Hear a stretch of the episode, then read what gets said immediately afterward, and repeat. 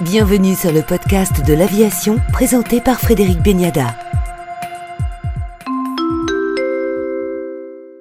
Avec nous aujourd'hui dans le podcast de l'aviation, Thierry Antinori, bien connu dans le transport aérien, ancien d'Air France, longtemps euh, directeur commercial de Lufthansa, puis pendant plus de dix ans vice-président d'Emirates aux côtés de Tim Clark. Thierry Antinori est aujourd'hui directeur de la stratégie de Qatar Airways à Doha, la seule compagnie qui, au plus fort de la crise sanitaire, a continué à voler.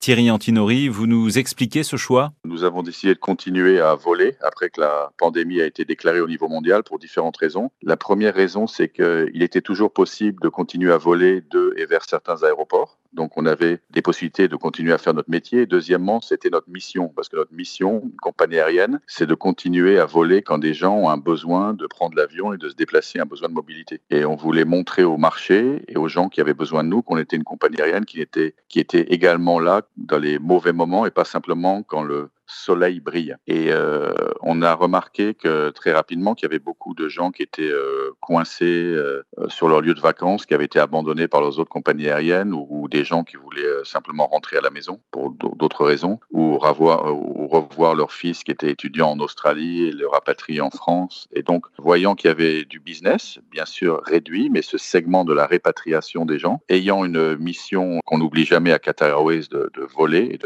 d'être là pour les clients, même au moment difficile. Euh, on a continué à faire ça et ça s'est avéré une bonne stratégie parce que on a pu aider des gens, donc on a pu se positionner comme la marque la plus fiable parmi toutes les compagnies aériennes opérant euh, globalement sur la planète. Et on est devenu à partir d'avril la première compagnie en trafic international mondial euh, sur les routes internationales mesurées par l'association du transport aérien IATA. Vous le dites, Thierry Antinori, c'est une décision totalement à contre-courant, mais une décision qui finalement s'est révélée très stratégique complètement à, contre-courant, basé sur on a une mission à remplir et on a aussi une, expérience euh, suite à la blocade qui a été imposée en juin depuis juin 2017 euh, par quelques pays à l'État du Qatar et qui, réduit un petit peu les, couloirs aériens pour Qatar Airways et l'accès euh, à Qatar. On a une expérience assez forte euh, de résilience opérationnelle qui également nous a permis de faire ça parce qu'on n'avait pas peur du challenge opérationnel. Et à la fin, on a pu euh, aider beaucoup de gens à rentrer chez eux et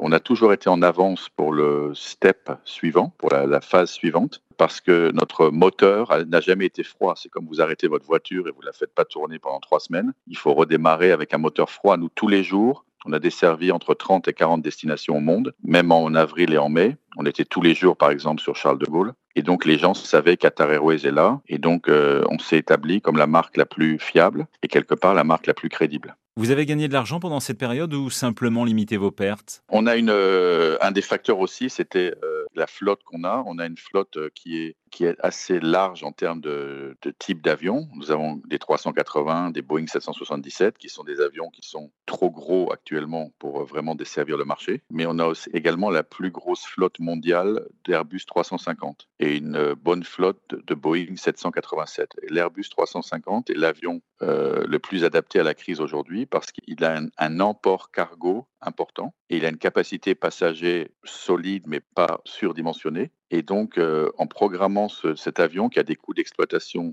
sensiblement inférieurs au Boeing 777 ou à l'Airbus 380, en ayant un bon marché cargo pour supporter euh, le faible remplissage passager, ça nous a permis d'opérer en générant euh, un revenu supérieur à nos coûts opérationnels. On a généré du cash, ce qui nous a permis de réduire sensiblement d'environ 50% les pertes qu'on aurait réalisées si on avait grandé complètement, si on avait mis complètement la compagnie au sol. Donc oui, ça nous a aidé économiquement. Ce qui a été aussi assez remarquable, c'est que par rapport à l'année dernière, donc avril, mai, juin 2019. Pour le premier trimestre de notre année fiscale, avril, mai, juin 2020, Qatar Airways a perdu moins d'argent qu'il y a un an. Donc euh, même si on a fait ça pour remplir notre mission, pour positionner notre marque et notre euh, aéroport de correspondance Ahmad International Airport à Doha, on a été quelque part récompensé en devenant, euh, comme je le mentionnais, la, la, plus grosse compagnie en termes de trafic international en avril, mai, juin et aussi financièrement en réduisant l'ardoise pour le shareholder par environ 50%.